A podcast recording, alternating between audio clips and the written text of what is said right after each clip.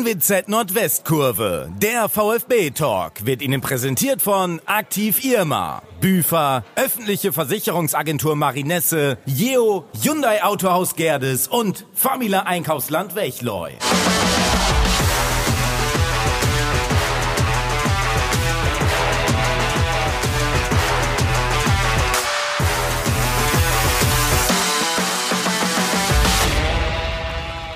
Herzlich willkommen in der Nordwestkurve zum VfB-Talk der NWZ. Mein Name ist Felix Gerhardt. Ich darf heute Abend hier durch diesen Abend führen. 45 Minuten plus Nachspielzeit haben wir Zeit, um intensiv über den VfB Oldenburg und den Saisonstart zu sprechen. Und das sind unsere Gäste. Zum einen hier der hochprominente Insider, also mehr Insider geht nicht, der Aufstiegstrainer, der Cheftrainer des VfB Oldenburg, Dario Fossi.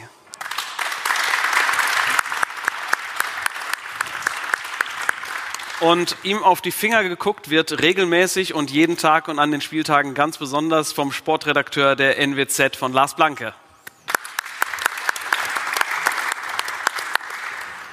Dann neben Dario Fossi sitzt ein Mann, der äh, den VfB lebt wie kaum ein anderer. Er war sportlicher Leiter, er hat für den VfB gespielt, er war Nachwuchskoordinator und er ist ein absoluter VfB-Insider. Herzlich willkommen, Michael Richter. Danke. Und er ist einer der Fußballexperten im Land.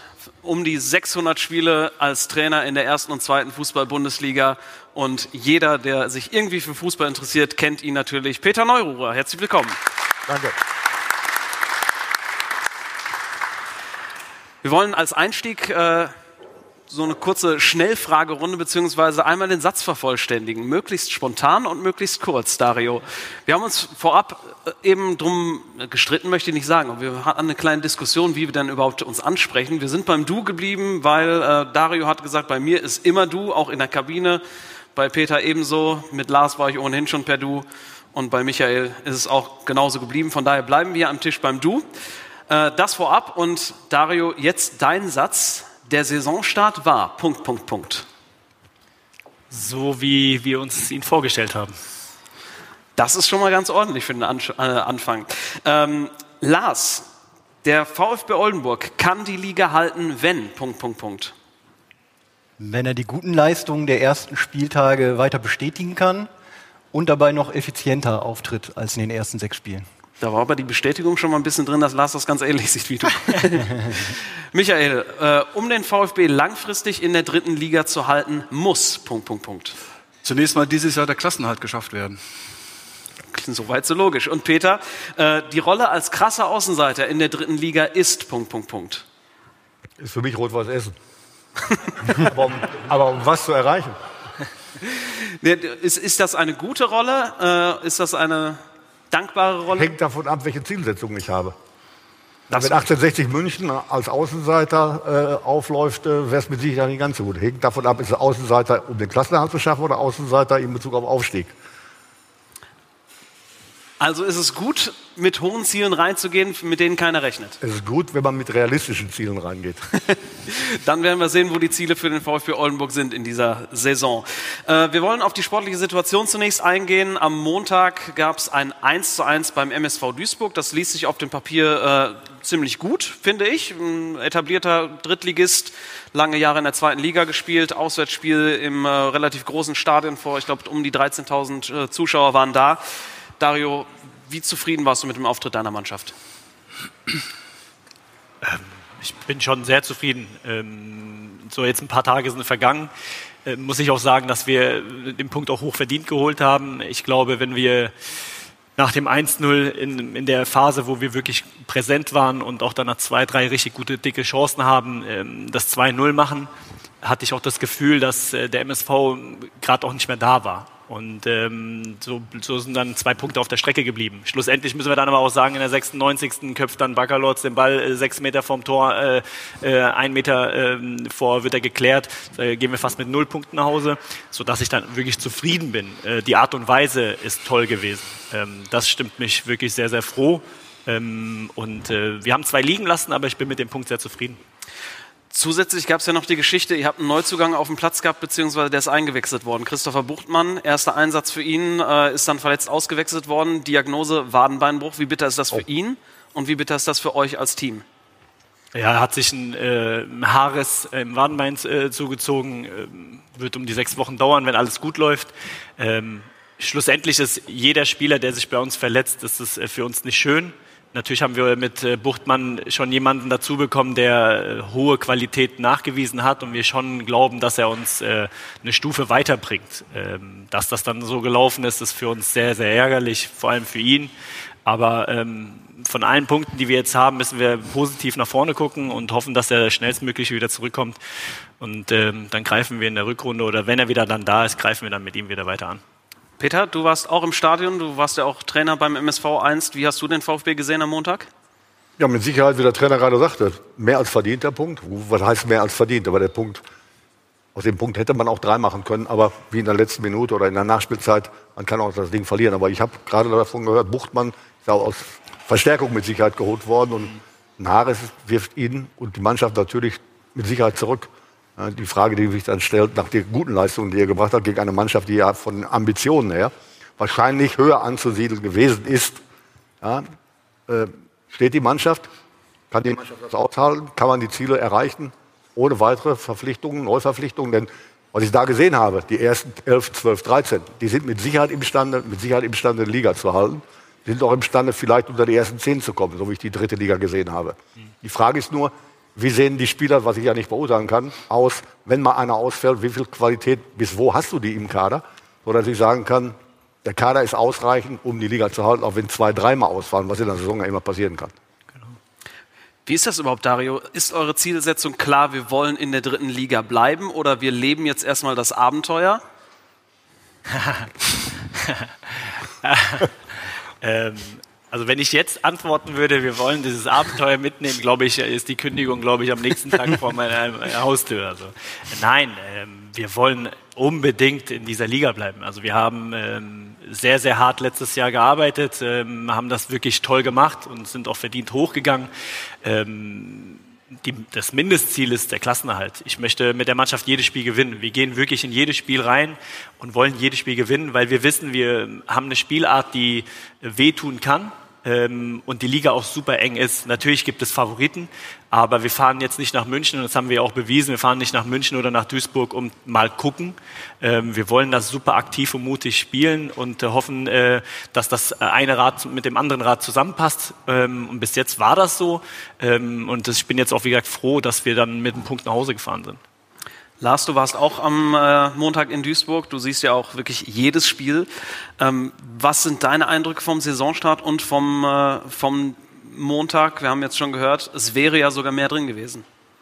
Also mein Eindruck ist vor allen Dingen, dass der Saisonstart, ich benutze mal das Wort überraschend gut gelungen ist. Und zwar nicht, weil ich Dario oder seiner Mannschaft nichts zutrauen würde, aber wir reden immerhin von 25 Jahre äh, Pause im Profifußball und von einer sehr kurzen Sommerpause nach der Relegation. Also der VfB hatte nur zwei, drei Wochen Pause, dann eine sehr kurze Vorbereitung, vier, fünf Wochen auf die neue Saison, dadurch, dass er noch diese Relegation spielen musste im Sommer. Und da bin ich schon davon ausgegangen, dass gerade auch bei so namhaften Gegnern am Anfang, 1860 München, MSV Duisburg, auch SV Elversberg, auch wenn das ein Aufsteiger ist, aktuell Tabellenzweiter, dass man da vielleicht doch deutlichere Qualitätsunterschiede sieht. Und man muss, wenn man die äh, ersten sechs Spieltage sich anguckt, schon sagen, dass in jedem Spiel was drin war. Und es wären bis jetzt eher mehr als die fünf Punkte drin gewesen. Und ähm, das kann einen schon hoffnungsvoll mit Blick auf die Saison stimmen. Michael, wir haben eben schon gesagt, du kennst den VfB wie kaum ein zweiter. Wie schätzt du die Situation ein? Was glaubst du, wie wahrscheinlich ist das äh, auch nach dem Saisonstart, dass äh, das Abenteuer dritte Liga in eine zweite Runde gehen kann? Ich bin da total zuversichtlich, muss ich sagen. Ich habe auch jedes Spiel gesehen, heim und auswärts. Äh, bin auch, äh, so wie Lars das gesagt hat, äh, positiv überrascht von dem Saisonstart.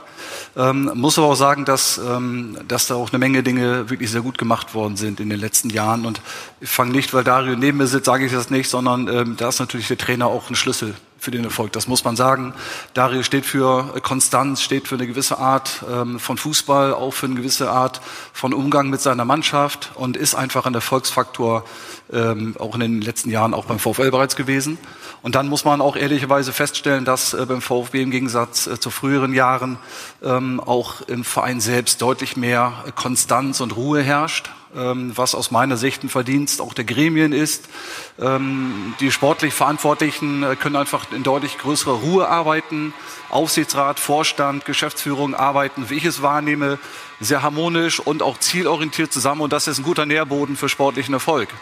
Äh, und dann will ich auch nochmal sagen, ähm, Sebastian Schachten, der ja nun dann als sportlicher Leiter mit dazugekommen ist, ist aus meiner Sicht auch ein äh, ganz wichtiger Faktor ähm, in der Kaderzusammenstellung gewesen. Äh, und das Gesamtgerüst stimmt mich extrem positiv. Ich muss das kurz einordnen. Das ist kein Feueralarm oder ähnliches, sondern ein defektes Fenster, was versucht, wenn die Sonne direkt drauf scheint, sich zu schließen oder zu öffnen. Aber irgendein Motor hakt da. Das heißt, es müsste sich aber in wenigen Sekunden erledigt haben mit diesem Geräusch. Ansonsten, ich kenne das aus Erfahrung, wenn etwas irgendwie laut ist und penetrant da ist, nach ein paar Minuten oder ein paar Jahren hört man es auch nicht mehr. Äh, Peter, jetzt haben wir sechs Spiele für den VfB in der dritten Liga gemacht äh, und äh, fünf Punkte auf dem Konto. Ähm, alle sind zufrieden damit soweit. Ähm, würdest du sagen, das ist gerade so ein richtiger Saisonstart für einen Aufsteiger? Weil es gibt ja Aufsteiger, ich erinnere mich Anfang der 90er an Hansa Rostock, die waren dann sogar am achten Spieltag, glaube ich, noch Tabellenführer, sind am Ende trotzdem runtergegangen, dass dann, wenn man am Anfang eine Serie hinlegt, dass dann äh, die Erwartungen einfach zu hoch sind. Der andere Extremfall wäre natürlich, man kriegt in der neuen Liga direkt äh, vier, fünf Mal auf die Mütze und dann ist sämtliche Aufstiegseuphorie gebrochen. Ist es vielleicht genau der richtige Saisonstart, erstmal ein paar Punkte zu hamstern und in der neuen Liga normal in Anführungsstrichen anzukommen? Also ich habe noch nicht erlebt, dass irgendwo Anzahl von Siegen negativ sich auswirken würden. Also jeder Punkt, den man holt, gerade als Aufsteiger, ist natürlich ein Punkt, der möglicherweise am Ende noch Gold wert sein kann. Der Aufsteiger hat einen, einen, einen, einen riesen Vorteil, dass er mehr oder weniger ohne Belastung, immer da man realistische Ziele ausgibt, ohne Belastung mit einer Euphorie nach dem Aufstieg in eine Liga geht, vor allem in eine Liga, von denen andere die ich selber nicht kenne. So, Oldenburg, klar, ich kenne Oldenburg ja selber noch aus der zweiten Liga, aus noch ganz anderen Zeiten. Äh, ist irgendwo als Traditionsverein wahrgenommen worden, aber war, wie ich gerade hörte, 23 Jahre nicht dabei Jahre, oder 25 Jahre nicht dabei. Rot-Weiß Essen hat das gleiche erlebt, die waren 13 Jahre nicht dabei. Sie werden anders angegangen als zum Beispiel jetzt augenblicklich sehr, sehr glücklich dastehen, auch gut spielende äh, Verein aus Elversberg. Ein ganz anderer Name. Im, Im, deutschen Fußball hat Oldenburg einen anderen Namen als Elversberg. Damit möchte ich Elversberg nicht, nicht äh, auf die Füße treten oder irgendwo despektierlich diesbezüglich äußern. Aber es ist noch was anderes. Wenn ich als Aufsteiger mit Namen also in die Saison gehe, muss ich erstmal zusehen, dass ich so schnell wie möglich Punkte hole, bevor die anderen mich kennen und auch wertschätzen. Du wirst sehen, mit Sicherheit in zwei, drei Wochen, vor allem nach diesem Spiel, jetzt gegen MSV Duisburg, das ja alle gesehen haben, auch Spitzenmannschaft gesehen haben, wirst du anders angegangen. Genau. Vom taktischen her verhält sich der andere Trainer, die andere Mannschaft gegen dich zu spielen, aber plötzlich ganz anders. Du wirst nicht mehr wie ein Aufsteiger irgendwo empfangen. Ne? Offenen Türen, Rot-Weiß Essen hat das Gegenteil erlebt. Die glauben, in der Regionalliga kann ich genauso weiterspielen wie in der, äh, in der dritten Liga, genauso wie in der zweiten Liga. Und haben einen Hurra-Fußball nach vorne gespielt, ganz toll angetrieben von 16.000 Zuschauern. Aber Sie haben die Rückwärtsbewegung vergessen. Man redet als Trainer da immer ganz gerne von Umschalten, Umschalten, Umschalten. Das ist richtig, aber es gibt auch ein Umschalten von Offensive auf Defensive. Und die fand da nicht statt, aufgrund der Tatsache, der einzelne Spieler nicht unbedingt, aber die Gesamtheit hat sich selbst und die Liga sich selbst überschätzt und die Liga unterschätzt. Und das wird bei euch nicht passieren. Ne? Ihr geht die Sache anders an. Ihr habt auch schon eine Niederlage einkassiert, was vollkommen normal ist. Ihr habt auch unentschieden äh, gespielt, die man nicht unbedingt unentschieden spielen muss, weder positiv noch negativ. Von daher ist es ein guter bzw. normaler Start für einen ambitionierten Verein. Es wird schwerer. Deswegen war ja die Frage, äh, ob der Kader ausreichend ist, die Gesamtqualität. Ich habe bei vielen Vereinen, die ich, die ich äh, betreuen durfte, ob es erste Liga oder zweite Liga ist, spielt aber überhaupt keine Rolle oder dritte Liga auch nicht. Und habe dann festgestellt, dass ich mit meinen ersten 11, 12, 13 wirklich auch in der Spitze mithalten kann. Beste Beispiel war mit dem VfL Bochum mal aufgestiegen, dann Achter und Neunter, Zehnter geworden und dann im dritten Jahr plötzlich waren wir vor Schalke, vor, vor Borussia im UEFA-Pokal. Da haben aber 13, 14 Leute gespielt. Wenn ich aber von diesen 14 Leuten drei abgezogen hätte und andere gebracht hätte aufgrund der Qualität der anderen, reicht es nicht mehr. Dann hätte es nicht mehr für den Klassenerhalt gereicht. Und genauso war es. Dadurch bedingt, dass wir jedes Jahr immer die besten Spieler, mhm. eins, zwei oder drei an der Zahl teilweise, also ein ganzes Korsett, haben verkaufen müssen wegen der Lizenzierung, ist der VW Bochum natürlich dann irgendwann auch mal abgestiegen. Ja, also die Entwicklung ist eben so. Bayern München gibt es einmal nur, vollkommen klar. Ja, dass ich als Trainer die Möglichkeit habe, was teilweise wehtut, aber andererseits äh, eigentlich das ist, was man sich wünscht. Ich habe zweimal elf Mann auf dem Platz und alle haben die gleiche Qualität. Ungefähr die gleiche. Aber wenn ich ausgleichen muss, weil ich eben nur elf, zwölf habe, ist es ein ganz anderes Und deswegen war die Frage von mir, hast du einen so ausgeglichenen Kader, dass ein Ausfall eines, wahrscheinlich, wenn er, wenn er lange dabei ist, wie Buchtmann, dass wir das kompensieren? Also ich bin wirklich vollends mit meinem Kader äh, zufrieden und ich bin auch der festen Überzeugung, dass wir mit diesem Kader die, die, die Klasse halten können. Was wir natürlich auch jetzt gemerkt haben, ist, dass uns mittlerweile jetzt auch ja schon vier, fünf Spieler gefehlt haben. Es war, ist es jetzt nicht nur Buchtmann, der kam ja neu dazu, ja. aber wir haben mit Ayodele, wir haben mit Möschi, mit Palle Richter, mit Dennis Engel äh, Spieler, die uns auch momentan äh, fehlen und äh, vor allem in der Offensive. Ähm, wir spielen halt ein, ein mutigen Fußball. Sehr laufintensiv. Sehr laufintensiv ja. und so, dass wir halt auch wechseln müssen. Und das konnten wir zum Beispiel in den ersten sechs Spielen nicht zu 100 Prozent, vor allem in der Offensive, weil uns einfach auch in der Offensive die Alternativen dann gefehlt haben. Ähm, wir hoffen, dass die Spieler schnellstmöglich zurückkommen.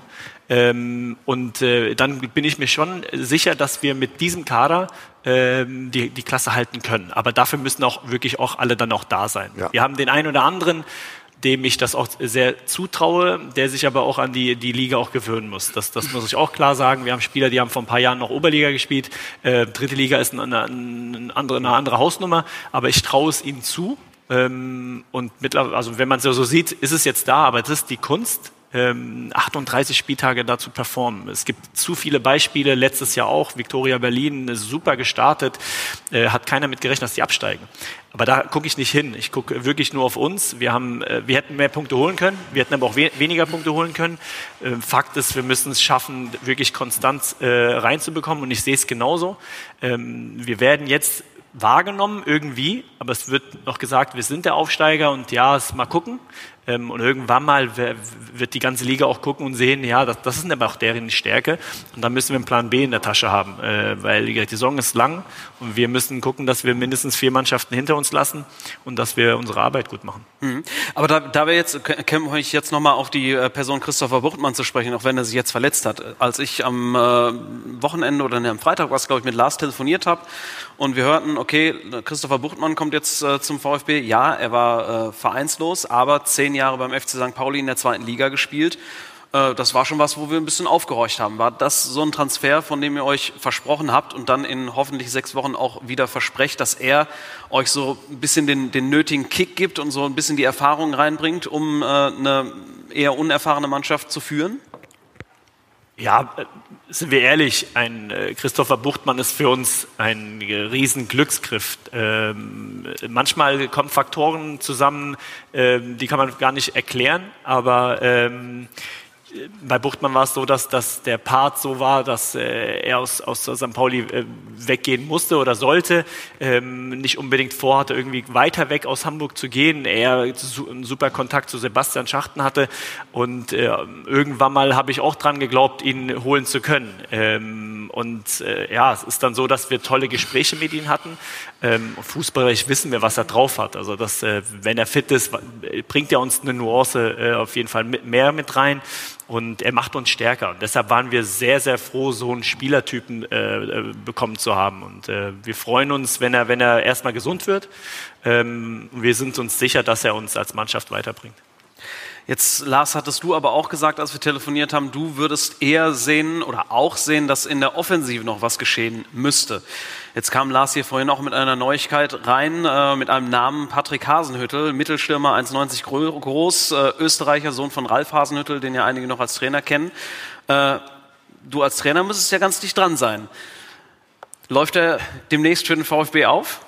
Um, um erstmal das Erste zu sagen, äh, ich finde es immer sehr ja, vermessen, das immer nur an dem Stürmer irgendwie auszumachen. Ähm, letztes Jahr haben von 21 Feldspielern, ich glaube 15 oder 16 Spieler getroffen weil wir einen Spielstil haben, in dem jeder bei uns ein Tor schießen kann. Ähm, und ich mache meinen Stürmer nicht äh, nach Toren äh, fest und sage, du musst jetzt 20 äh, Tore schießen, damit du ein guter bist.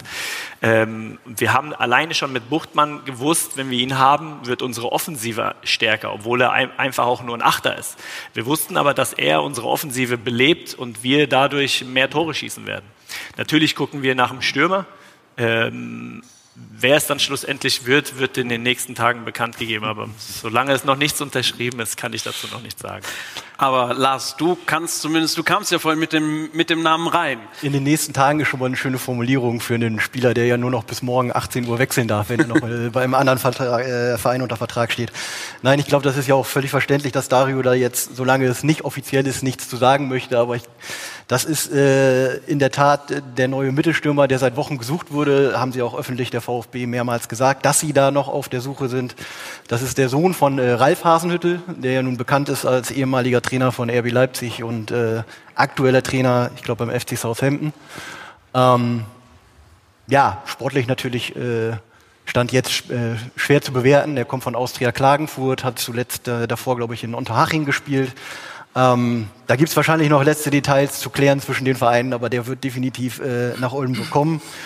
Und ähm, damit hat man natürlich dann äh, die größte Baustelle, über die seit Wochen gesprochen wurde, wurde geschlossen. Auch wenn natürlich Max Wegner, und darauf will Dario ja auch hinaus, äh, ein wahnsinnig wichtiger Spieler für die Mannschaft ist, weil er ist sozusagen erstmal der erste Verteidiger, er arbeitet wahnsinnig viel im Sturm, er läuft äh, Wege zu, das hat man auch in Duisburg gesehen, er setzt Innenverteidiger unter Druck. Häufig bleibt dann so ein bisschen die Torgefahr auf der Strecke. Und da bin ich halt der Meinung, würde es ihm je nachdem, wie Dario dann äh, spielen lassen will, auch gut tun, wenn er einen richtigen Mittelstürmer um sich herum hat. Und es gibt natürlich auch eine Option einfach mehr in der Offensive. Du kannst mal mit zwei Stürmern spielen, du kannst nur mit einem Stürmer spielen, wie jetzt zuletzt, und zwei Offensiven dahinter. Also ich glaube schon, dass der Transfer an sich definitiv wichtig war, um in der dritten Liga bestehen zu können. Aber Wegner, würdest du jetzt sagen, ist nicht deshalb weg vom Fenster, sondern es ist einer, an, an, dem er auch noch in Anführungsstrichen wachsen kann? Das kannst du den Trainer fragen, aber ich glaube, da kriegst du die gleiche Antwort, wie die ich geben würde. Auf gar keinen Fall. Der ist ja hier seit Jahren jetzt ein Schlüsselspieler. Er ist einer der zentralen Spieler gewesen, die beim Aufstieg geholfen haben. Und wie gesagt, er war, stand ja auf dem Platz die letzten Spiele und offensichtlich hat es ja funktioniert für die Mannschaft. Das heißt, das Gefüge hat gepasst. An den Toren fehlte es noch ein bisschen. Und es ist nun mal so im Fußball und äh, man merkt ja auch in der ersten, zweiten Liga, es gibt so eine kleine Renaissance der, äh, der Mittelstürmer. Du brauchst vorne einen, der dir 10, 15 Tore vielleicht macht in einer Saison. Mhm. Der Spielertyp ist Max Wegner vielleicht nicht unbedingt und deswegen ist es gut, wenn man einen Strafraumspieler mit im Kader hat. Aber Peter, wie, wie würdest du sagen, wie wichtig sind solche Spieler wie eben der angesprochene Max Wegner, die auch so ein Stück weit Identifikationsfigur sind für den Verein, für die Fans, gerade in so einer Situation, wo man sagt, okay, wir sind jetzt aufgestiegen, wir sind seit 25 Jahren das erste Mal wieder im Profifußball, äh, dass du halt nicht nur einen Kader dann zusammen hast, der dieses, das sportlich schaffen soll, der zusammengekauft wurde, sondern dass du auch wirklich so Integrationsfiguren hast. Also in der Außenwirkung ganz, ganz wichtig, dass solche Spieler den Verein nach außen hin verkaufen bzw. verkörpern. Äh, ich habe den Spieler jetzt einmal gesehen und muss sagen, da war schon beeindruckend, was er gemacht hat. Wir reden ja oftmals immer von diesem eigenartigen Spiel gegen den Ball. Gegen den Ball hat er großartig gespielt, aber entscheidend ist, was ich mit dem Ball mache. Gegen den Ball zu arbeiten ist wunderbar, das zeigt, dass ich ein gewisses Engagement, das zeigt, dass der Trainer die Mannschaft äh, vom taktischen her im Defensivverhalten gut eingestellt hat oder eben auch nicht. Aber die meisten vergessen dann, dass das Spiel mit dem Ball eigentlich noch wichtiger ist. Ne? Was mache ich, wenn ich den Ball habe? Da brauche ich jemanden, der einen Plan hat. Wenn ich da eine Spielstruktur habe und mit einer Spitze oder mit dem 4-2-3-1 oder egal wie ich spiele, mit welchem System ich spiele, hat es ja grundsätzlich nicht mit der Positionierung zu tun, in welchem System ich mich bewege, sondern mit der Art und Weise, wie ich handle. Also welche taktische Aufgabe habe ich.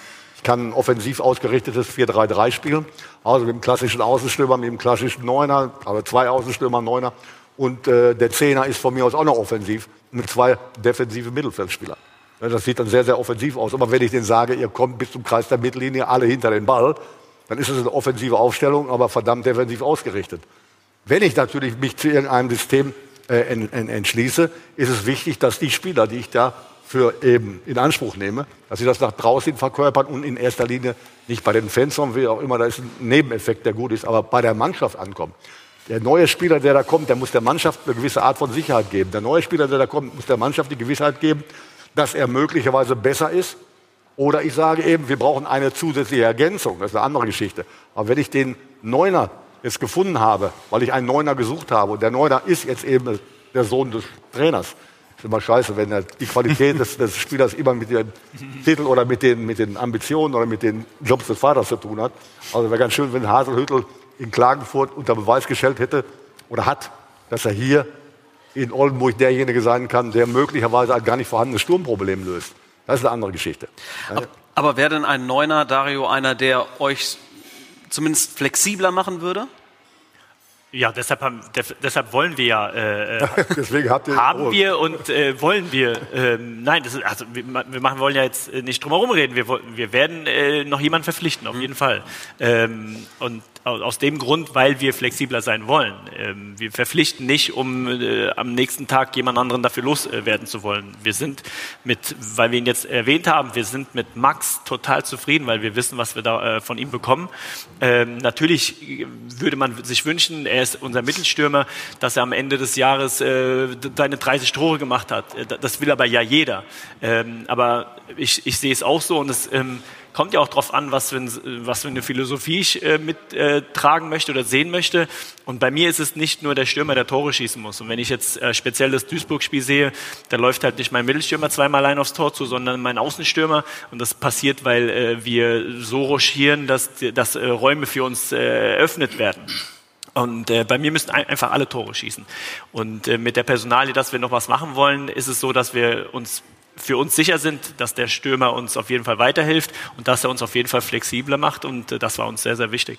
Ist diese Flexibilität, die ihr anstrebt, auch so ein bisschen das, was, wir haben vorhin darüber gesprochen, wie ihr wahrgenommen werdet von den Vereinen der dritten Liga, dass die euch so ein bisschen weniger greifen können? Also wie Peter gesagt hat, also wenn ich jetzt elf Spieler habe und äh, dann weiß der Gegner, okay, lass die mal 60 Minuten austoben und wenn die wechseln, kommt nichts mehr raus. Ähm, und wir, wir wissen, dass wir ähm, breiten Kader brauchen, weil wir, das ist so laufintensiv und ich wechsle ja meistens meine Offensive aus, weil es so viel Laufarbeit ist mhm. und das hat uns ja letztes Jahr stark gemacht. Wir haben, äh, wir wussten, wir könnten, konnten vorne drei, viermal wechseln und das Niveau hat sich überhaupt nicht verschlechtert. Das heißt, nach 60 Minuten konnte ich vorne alles auswechseln, frische Kräfte reinbringen und die haben das Spiel dann erst recht entschieden. Und genauso ist es dieses Jahr auch. Wir sind sehr mutig. Wir wollen wirklich sehr, sehr mutig reingehen und gucken, was dabei rauskommt. Und da Dafür brauchen wir Alternativen, dafür müssen wir wechseln können und äh, deshalb haben wir uns entschieden, was zu machen und ähm, wir werden sehen, wie, wie es fruchtet. Ja, und eine Nummer, ich möchte dich unterbrechen, aber eine Nummer darf man dabei nicht vergessen. Du sprachst gerade richtigerweise von einem Abteilung Wunschkonzert. Äh, ein Spieler, der dir in der dritten Liga 25 bis 30 Tore garantiert, mhm. wird Oldenburg mit Sicherheit nicht bekommen. Der spielt nämlich nicht in der dritten Liga, der spielt mindestens in der zweiten, wahrscheinlich sogar in der ersten Liga. Denn der Unterschied zwischen den Ligen ist zwar riesengroß, aber nicht so groß, dass irgendjemand sagen kann, mit den Qualitäten, die ich habe, spiele ich in der dritten Liga. Ich garantiere euch 25 bis 30. Gibt es nicht. Genau. Hm. Michael, du warst ja selber mal sportlicher Leiter beim VfB, ist zwar ein paar Jahre her, aber Peter sprach gerade vom Abteilung, vom, von der Abteilung Wunschkonzert. Siehst du den Kader ähm, gut aufgestellt oder würdest du, wenn es beim Wunschkonzert wäre, äh, sagen, du würdest als sportlicher Leiter irgendwo noch ins Risiko gehen, um die Mannschaft entweder punktuell zu verstärken oder aber so einen Transfer zu tun, der noch ein bisschen flexibler macht. Mhm. Also ich finde die Transferpolitik äh, grundsätzlich gelungen. Und meine auch aus der Historie des VfB ist es vernünftig, nicht ins Risiko zu gehen, was ja immer finanzielles Risiko bedeutet. Und da ist der Verein äh, gebrandmarkt und deswegen ist man gut beraten, äh, das Geld auszugeben, das man hat. Ähm, und unabhängig davon muss man natürlich schauen, dass die Qualität des Kaders äh, sich am höchstmöglichen orientiert. Und da würde sicherlich ein Neuner helfen, weil er eben halt auch die Alternativen für den Trainer erhöhen, ähm, weil er die Qualität des Trainings anhebt, ein Spieler von außen mit einer gewissen Erfahrung und wo man eben halt auch bei einer Auswechslung dann nochmal den Impuls mitnimmt, dass sich nochmal was bewegt, wenn man vielleicht zurückliegt, äh, nochmal einen Impuls braucht, der die Mannschaft pusht. Ähm, insofern ähm, wäre ich sportlicher Leiter, äh, dann hätte ich es wahrscheinlich genauso gemacht, wie Sebastian es getan hat. Ähm, und äh, bin ganz neugierig jetzt, ob die Prognose von Lars eintritt, dass der Kollege Hasenhüttel es wird. Ähm, ja, so sieht es aus. Kann ich drauf wetten? Ja, ich wette nicht dagegen, Peter. Ich wette nicht dagegen. kann, ich, kann, kann ich empfehlen. ich wette da nicht gegen. Peter, du hast ja zum wiederholten Male die ähm, äh, vereinslosen Profis äh, im Camp der äh, Spielergewerkschaft äh, auf die Saison vorbereitet. Wir sind ja hier unter uns. Ist da vielleicht noch einer auf dem Markt, wo du sagst, der kann in der dritten Liga sofort helfen? Ja, mit Sicherheit hätte ich einen Spieler, die sind glücklicherweise alle ablösefrei. Eben. Die Spieler. Äh, Und sie dürfen noch nach dem Transferfenster wechseln, genau, was genau. morgen schließt. Würde ich mit Sicherheit einen Spieler äh, empfehlen können. Aber die Frage ist immer, was sucht der Trainer noch? Ne? Einen klassischen Mittelstürmer. Äh, der, der könnte nicht, ja jetzt besetzt dabei. sein. Das könnt ihr doch gleich untereinander ausmachen. Wer wäre denn das? Sag, sag mal einen Namen, Peter. Sag mal einen Namen. Kann ich gleich äh, privat sagen. ist ein 22-jähriger Mittelfeldspieler, im Mittelfeld wirklich sehr, sehr vielseitig ablösefrei eben. Mhm. Hat Zweitliga-Erfahrung mit 22, ist halt nicht schlecht. Mhm. Und äh, der wäre auch bereit, das zu machen. Aber da können wir rüber reden. ich bin kein Spielervermittler übrigens. ähm,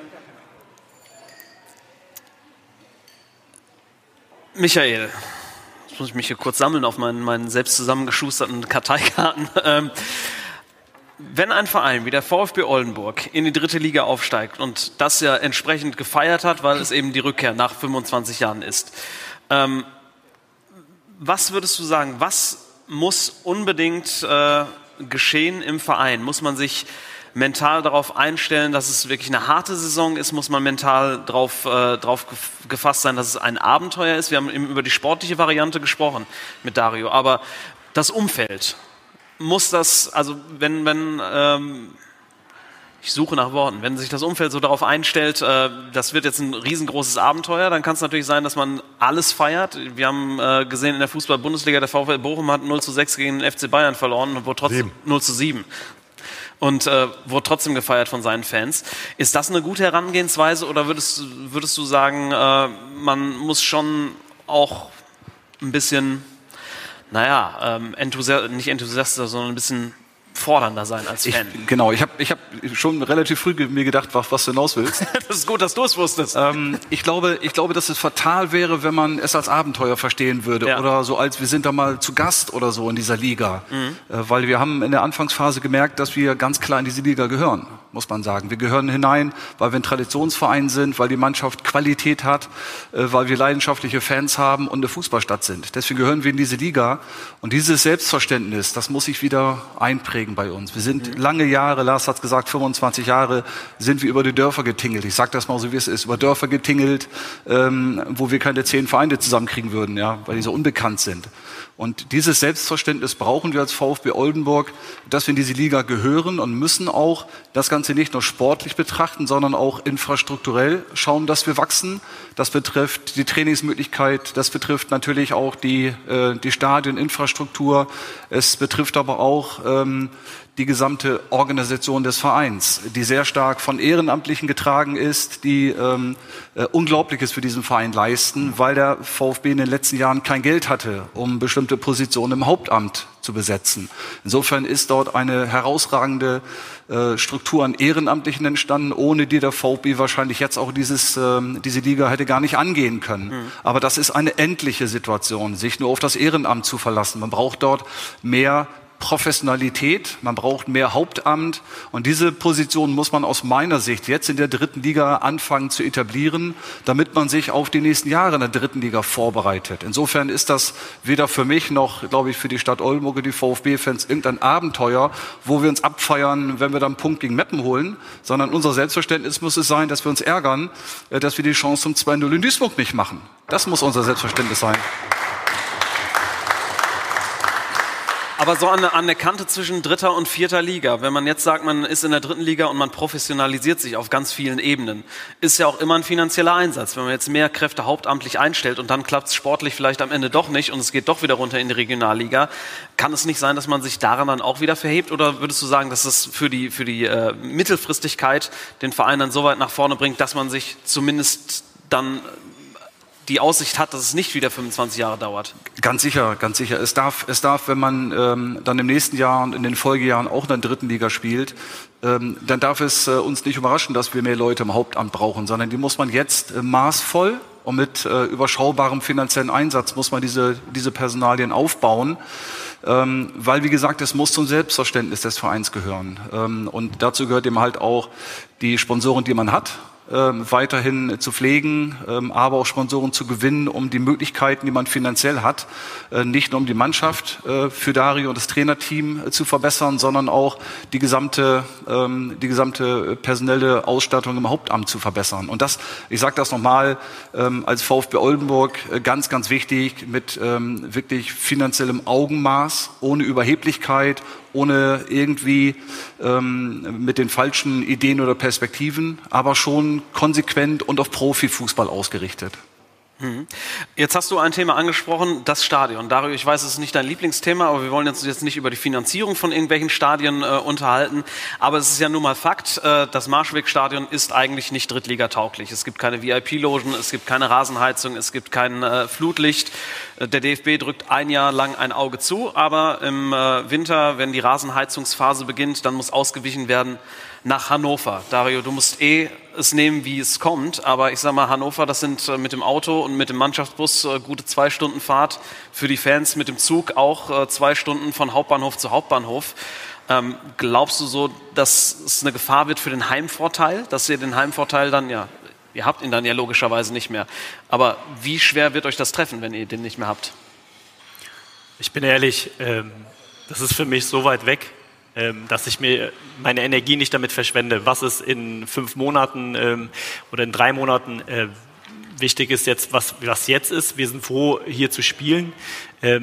Ob wir und wann wir in Hannover spielen, natürlich ist das für alle nicht schön. Äh, für uns als, als Mannschaft, Verein, wir, keiner will in Hannover spielen, das ist schon klar. Ähm, aber ich befasse mich wirklich damit sehr, sehr wenig, weil äh, ich kann eh nichts machen. Mhm. Ich muss mich aufs Sportliche konzentrieren und ähm, wie es dann aussieht, vielleicht haben wir einen, einen tollen Winter, der der uns das ermöglicht, alle Spiele bei uns zu machen. Man, man weiß es nicht. Ich, ich, kann's, ich kann dazu echt nicht viel sagen. Mhm. Ja, ich denke über die Stadionfinanzierung oder wie es weitergeht, da könnten wir auch abendfüllend äh, hier drüber sprechen. Da wollen wir auch gar nicht drauf eingehen. Zumindest heute nicht. Äh, Peter, aber du bist ja auch ein emotionaler Trainer immer gewesen. Äh, ich erinnere mich äh, Anfang der 2000er äh, beim VfL Bochum an deine berühmten Siegestänze, die du im, äh, im Ruhrstadion absolviert hast. Wie wäre das gewesen, wenn du die nicht im Ruhrstadion vor der eigenen Kurve gemacht hättest? Hättest, sondern in Kassel. Ich kann mir nicht vorstellen, dass ich jemals in die Situation gekommen wäre, in Kassel zu tanzen. kann ich mir also wirklich nicht vorstellen. Das ist eine Geschichte, die, die passt natürlich zu diesem verrückten Euro. Aber keiner, der die Geschichte noch so verrückt findet, weiß, warum ich überhaupt angefangen habe mit dieser Tanzerei. Das war eine Geschichte, die ist entstanden übrigens nicht in Bochum. Mit dem VfL Bochum, beim einem der ersten Auswärtsspiele, die wir in der Bundesliga hatten, direkt nach dem Aufstieg, der sehr, sehr überraschend war äh, gewannen wir in Leverkusen. Und wir hatten drei schwarze Spieler äh, im Team, Leistungsträger, überragende Jungs, Raymond Kalla, Sandy Olese, äh, sehr bekannt war, Momo Jabang.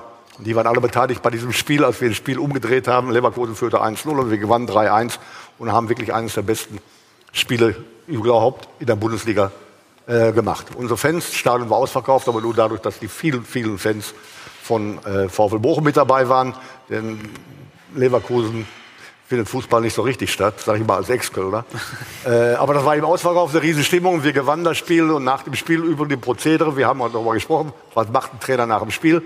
Ich bin zum Rudi Völler, Kollege von mir gegangen, sage ich, pass mal auf vor der Pressekonferenz, lass mich mal irgendwo eine rauchen.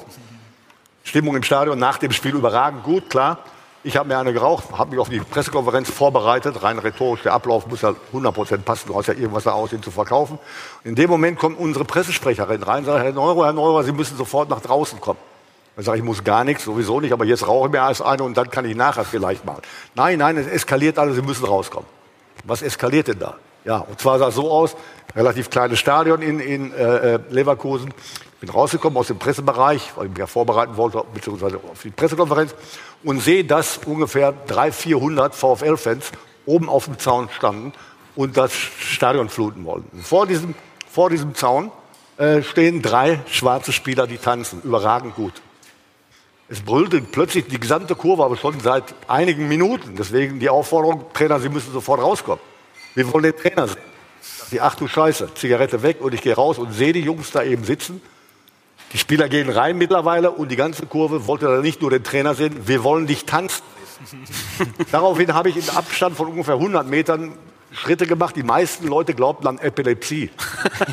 Nein, es war durchaus Breakdance-ähnliche Bewegung. Und die Fans waren beruhigt und klatschen und bravo und ich bin reingelaufen.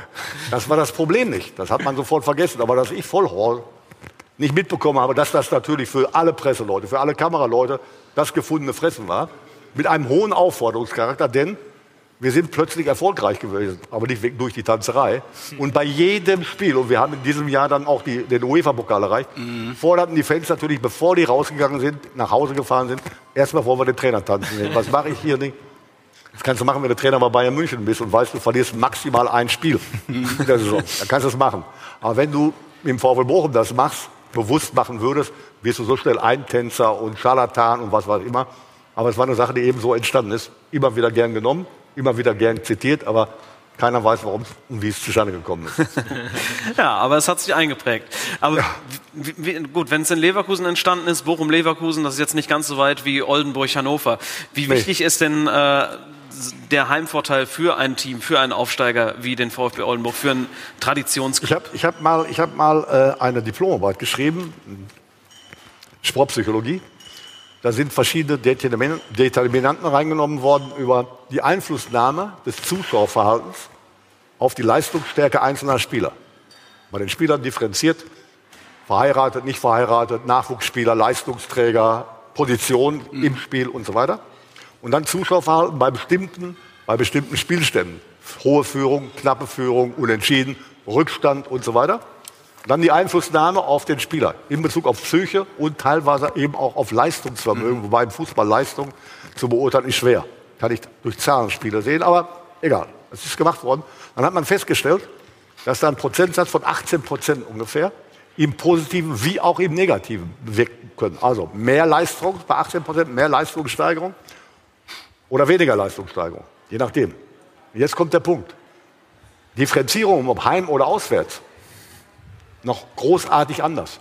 Über 25 Prozent an Leistungssteigerung und empfindsamen Dingen emotionaler Art ja, im Falle des Verhaltens X im eigenen Stadion im Verhältnis zu dem Verhalten X im anderen Stadion. Also weiß man, was ein Heimvorteil ausmacht. Und das sind ja nur Komponenten, die greifen bei der eigenen Mannschaft. Mhm. Jetzt muss man dazu noch normalerweise auch das Verhalten der gegnerischen Mannschaft sehen. Also es ist immer ein unglaublicher, ein unglaublicher Vorteil, wenn es läuft. Wenn es schlecht läuft, das hängt von deinem Publikum ab und von der Qualität des Publikums in Bezug auf Unterstützung. Kann ein Publikum auch durchaus belastend werden. Ich habe es erlebt, oder jeder, der im, Fußball, im Fußballstadion schon mal war, kennt Borussia Dortmund, die, die schwarz-gelbe Wand. Wenn du da unten stehst, ob als Trainer oder eben als Spieler, der in diese Richtung die schwarz-gelbe Wand zu spielen hat oder auf Schalke gegen die Nordkurve spielen muss, erfährst du das nicht nur psychisch, rein akustisch sowieso, nicht nur psychisch, sondern teilweise meinst du zu greifen von draußen, das ist auch physisch unglaublich schwer, gegen diese Wand anzuspielen. Du spielst eigentlich nur in diese Richtung. Das sind genauso 51, 52 Meter oder 50 Meter von der Mittellinie an bis dahin. Aber die Wirkung, die ist unglaublich. Genauso wie eine Wirkung wirklich belastend sein kann, wenn ich ein Heimspiel habe, mit negativ denkenden Zuschauern sowieso, weil die ja mehr oder weniger Versagensängste vermitteln können. Aber in einem leeren Stadion, da sind plötzlich alle Komponenten total beiseite geschoben. Dann finden nämlich plötzlich auch Coachingmöglichkeiten statt, die du in einem vollen Stadion gar nicht hast. Die Trainer, wir Trainer, die am Rand hoch und runter laufen mhm. und reinbrüllen und Zeichen geben und so weiter, das machen wir für uns selber, damit wir das Ganze ausleben. Aber Einfluss und Maßnahmen auf das Spiel hat es gleich null. Wenn ich in Dortmund, auf Schalke, Köln mittlerweile auch, neben meinem Co-Trainer sitze, in der Entfernung, und sage meinem Co-Trainer, hol mal den und den, wir wechseln aus.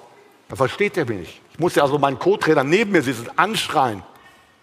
Jetzt hast du es erlebt, teilweise gegen Duisburg, da waren zwar nur 13.000, 14.000 Zuschauer da, aber das sorgt schon für richtig großes Theater, sodass du, selbst in diesem kleinen Stadion, wie so wenig Zuschauer, dein Mann, der auf links außen steht, wenn du rechts sitzt, Kannst du schreien und machen, was du willst. Du wirst gar nicht wahrgenommen.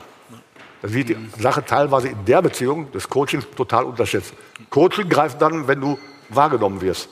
Und in dem Spiel in dieser Bundesliga wirst du nicht wahrgenommen. Aber losgelöst davon, die Heimstärke ist unglaublich wichtig. Und die Heim, das heimische Gefühl, sich da umzuziehen, da bin ich zu Hause. Hier habe ich was zu verteidigen, rein emotional. Mhm. Hier bei uns im Stadion, also bevor hier einer ein Tor macht, naja, ja, und so weiter und so weiter. Und dann gibt es da den alten Spruch von Rolli Rüssmann, den er mal gemacht hat. Und wenn wir hier schon, wenn wir hier schon 5-0 oder wie auch immer verlieren sollen, dann treten wir den wenigsten den Rasen kaputt. genau. Ja, und dann treten die Gegner demnächst den Rasen in Hannover kaputt. Äh, Lars, was glaubst du denn? Wie belastend kann die Situation äh, sowohl mental äh, sein, als auch tatsächlich ja körperlich, wenn man zu jedem Spiel reisen muss? Ganz im Grundsatz ist jedes Spiel in Hannover wird ein großer Nachteil sein. Der VfB hofft natürlich darauf, so wenig Spiele wie möglich äh, dort beschreiten zu müssen. Da kann die leidige WM in Katar tatsächlich eine Rolle spielen, weil es wird ja erstmal nur bis November gespielt, dann mhm. kommt die Pause. Und man kann man schon die Hoffnung haben, wenn man sich das Wetter anguckt, dass man bis dahin keine Rasenheizung benötigt. Und wenn der DFB den VfB dann nicht abends ansetzt, wo man ja auch erst äh, nicht später als um 18.30 Uhr spielen darf, dann hat man den Heimvorteil zumindest erstmal in diesem Jahr äh, inne. Bis jetzt ist ja auch noch kein Spiel in Hannover an, angesetzt worden. Die nächsten äh, Ansetzungen müssten relativ zeitnah rauskommen. Ähm, grundsätzlich ist das natürlich eine Katastrophe, in Hannover spielen zu müssen als Oldenburger. Das kann vielleicht ein einmaliges Event werden für die Fans, die einmal sagen, wir reisen da alle zusammen hin. Und dann wird sich aber bei, beim, zweiten, beim, beim zweiten, beim dritten, beim vierten Spiel nach und nach abnutzen. Aber Frage von mir, warum äh, muss es Hannover sein? Warum nicht Bremen so wesentlich näher? Ähm, da bin ich. Ja, da bin ich leider Frage, weiß ich was. Ich habe hab hier mal vor, vor 100 Jahren gefühlt äh, in der zweiten Liga mit Schalke 04 gegen Oldenburg gespielt. Und äh, da ist glücklicherweise das Spiel von, von Oldenburg nach Bremen ins Weserstadion verlegt worden. 0-0, ganz genau. Das war mal der einzige Punkt, den ich jemals in Bremen geholt habe. Mit allen, ja, war super. Von daher mein Dank gilt an Oldenburg. Nein, aber warum? Der warum? VfB hat, glaube ich, mehrere Vereine oder mehrere Stadien, ja. Städte angefragt, sich Absagen eingehandelt und ich glaube, dass Martin Kind mit Hannover der einzige Verein war, der ähm, sich zur Verfügung gestellt hat. Und man muss, musste ein Ausweichstadion definieren in ja, ja, einer genau. bestimmten Frist. Klar. Ja. Und insofern war man, glaube ich, froh, überhaupt ein Stadion noch zu finden. Das ist Hannover, es ist in der Tat eine Katastrophe. Also der VfB hat sowohl in Bremen als auch in Osnabrück angefragt, letztlich. Äh ja, Osnabrück ist natürlich ein Problem im Ligakonkurrent, also da würde ich auch alles versuchen, da nicht zu machen. Äh, Lotte, ja. Lotte haben sie angefragt, Sportfreunde Lotte, die Anlage. Ähm, aber letztlich so, ja. war dann Martin Kind derjenige, der gesagt hat, wir können es bei, bei euch machen. Ja. Immerhin. Feiner genau. Zug, feiner Zug. Ganz genau, mhm. ganz genau.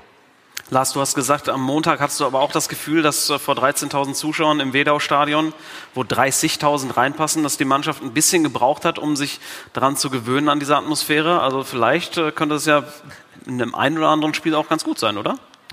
Definitiv. Also gerade die ersten 20 Minuten hat die Mannschaft das gebraucht. Äh, wenn Peter jetzt hier von der gelben Wand gesprochen hat, äh, also Duisburg hat schon auch eine ganz ordentliche Stehkurve dahinter und die war da, da kam schon eine Wucht drüber, da musste sich die Mannschaft dran gewöhnen.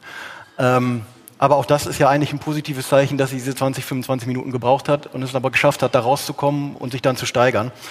Ähm, ja, man muss es sehen. Also es ist jetzt, es ist ein Start mit sechs Spieltagen, der definitiv gelungen ist. Es ist vielleicht noch ein bisschen Euphorie dabei gewesen aus dem Sommer, so die ersten zwei, drei Spiele. Wir haben jetzt zehnmal gesagt, die Mannschaft ist angekommen.